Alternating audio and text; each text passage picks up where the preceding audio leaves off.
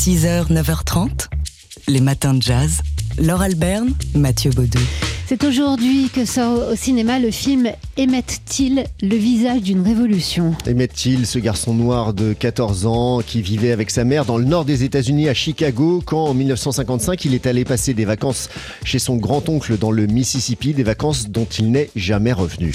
Ignorant les codes du sud raciste des États-Unis, le jeune Emmett a été battu à mort par deux hommes blancs qui ont été acquittés lors du procès expéditif au cours duquel tous les jurés étaient blancs. Mais la mort de l'adolescent et surtout le choix de sa mère de montrer lors de ses funérailles son visage mutilé a traumatisé l'Amérique. C'est ça le visage d'une révolution. Ce choix de cette mère de montrer son fils défiguré, un choix qui a accéléré la prise de conscience du racisme aux États-Unis et également la lutte pour les droits civiques.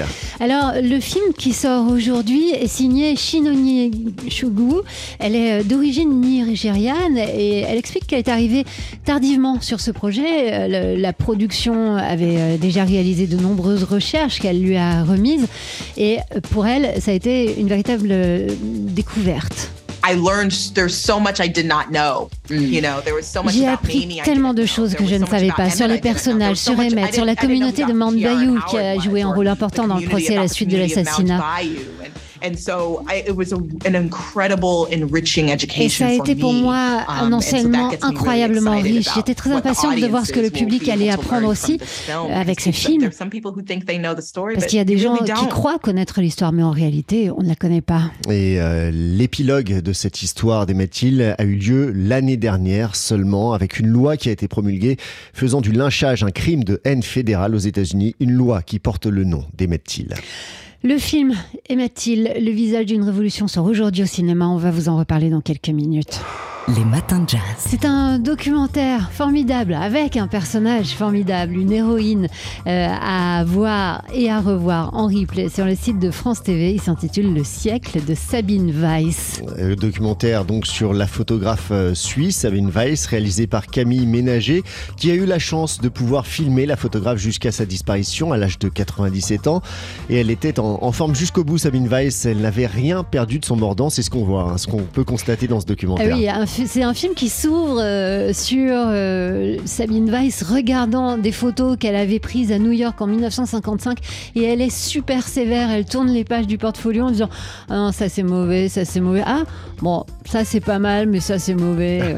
Bref, euh, c'est un film qui montre à quel point la photo était non seulement une vocation chez Sabine Weiss mais un engagement de toute une vie hein, pour celle qui a intégré très vite l'agence RAFO aux côtés d'autres photographes étiquetés comme elle comme humanistes des photographes comme Robert Doisneau ou Willy Ronis. Sabine Weiss qui disait euh, d'elle-même qu'elle était plus visuelle qu'intellectuelle. Elle a commencé dans la presse, puis elle a travaillé pour la mode et la publicité. C'était son travail hein, qu'elle prenait à corps, se définissant comme une artisane de la photo et non comme une artiste. Mais elle n'a jamais cessé de faire des photos pour elle, notamment des photos de rue, d'extérieur et de gens ordinaires. C'est vrai que je photographiais que, que des gens euh, simples, des gens il n'y avait pas beaucoup de présidents ou de gens comme ça dans, mon travail. C'était d'une photographie pas du tout sophistiquée. Et c'est marrant parce que finalement, euh, ça va plaire autant maintenant qu'il y a 50 ans, parce que c'est complètement démodé, c'est, c'est le, l'ancien temps, c'est. Euh, c'est très simple. Voilà, Sabine Weiss, donc dans ce documentaire, elle est vraiment véritablement extraordinaire et pas seulement pour ses photos, c'est une personnalité incroyable. Le siècle de Sabine Weiss, réalisé par Camille Ménager, c'est un film, euh, un documentaire qui dure presque une heure à revoir sur le site de France Télé. Les matins de jazz. Polka. Chaque photo a son histoire. On est mercredi, on parle photojournalisme euh, dans les matins jazz avec Dimitri Beck de Polka Magazine et le choix de la photo euh, de Polka cette semaine, Dimitri, bah, c'est celle qui vous a marqué, qui nous a tous marqué euh, autour du tremblement de terre qui a eu lieu cette semaine. Le moment est intense. Des dizaines d'hommes sont en mouvement sur un tas de ruines. Certains appartiennent aux forces de sécurité avec leur tenue militaire, d'autres sont des volontaires de la défense civile avec leurs gilets rouges ou orange réfléchissant.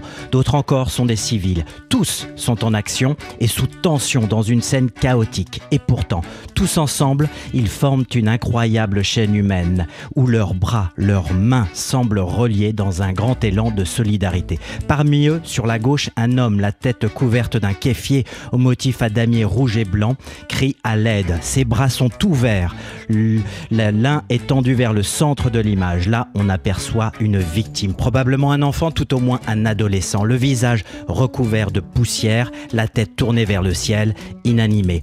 Des hommes portent ce corps tout juste sorti des décombres. À l'arrière-plan, des dizaines de témoins assistent à cette scène de sauvetage poignante capturée par le photographe Omar Sanadik pour la société Presse dans la ville de Hama en Syrie. C'était donc ce lundi après le terrible tremblement de terre de magnitude 7,8 et sa réplique d'intensité similaire qui ont fait trembler le sud-est de la Turquie et la Syrie voisine. Alors évidemment, des scènes de chaos comme ça, on ne cesse d'en voir hein, depuis deux jours. Oui, Laure, effectivement, des scènes de destruction apocalyptique où les immeubles se sont effondrés comme des châteaux de cartes, des images de douleur comme celle de ce père euh, qui est détruit mais qui reste digne et qui tient la main de sa fille de 15 ans morte et dont le corps est encore sous les décombres. Et il y a aussi ces images d'espoir de toutes ces familles et ces enfants en particulier qui sortent des décombres parfois. Chaque minute, chaque heure d'autant plus qu'il fait très froid en ce moment dans la région. Et il y a des histoires bouleversantes, mais à peine croyables, comme celle de la miraculée de John comme elle est déjà appelée. John c'est le nom de cette localité dans la province d'Alep en Syrie. C'est là qu'une nouveau-née, oui, une nouveau-née, une seule et qui est l'unique et seule survivante d'une famille de sept personnes qui a péri dans l'effondrement de leur immeuble de quatre étages. Elle a été retrouvée dans les grabats.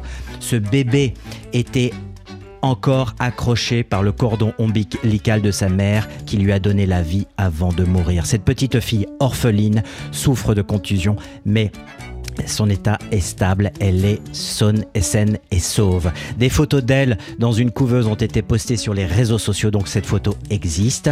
Euh, c'est un terrible destin, donc en vie donc, mais le bilan provisoire fait déjà état de plus de 8000 morts, des dizaines de milliers de blessés, des destins humains bouleversés à jamais dans cette région où le drame est sans frontières. Dimitri Beck de Polka Magazine avec la sélection photo de l'équipe de Polka cette semaine. Polka. Chaque photo a son histoire.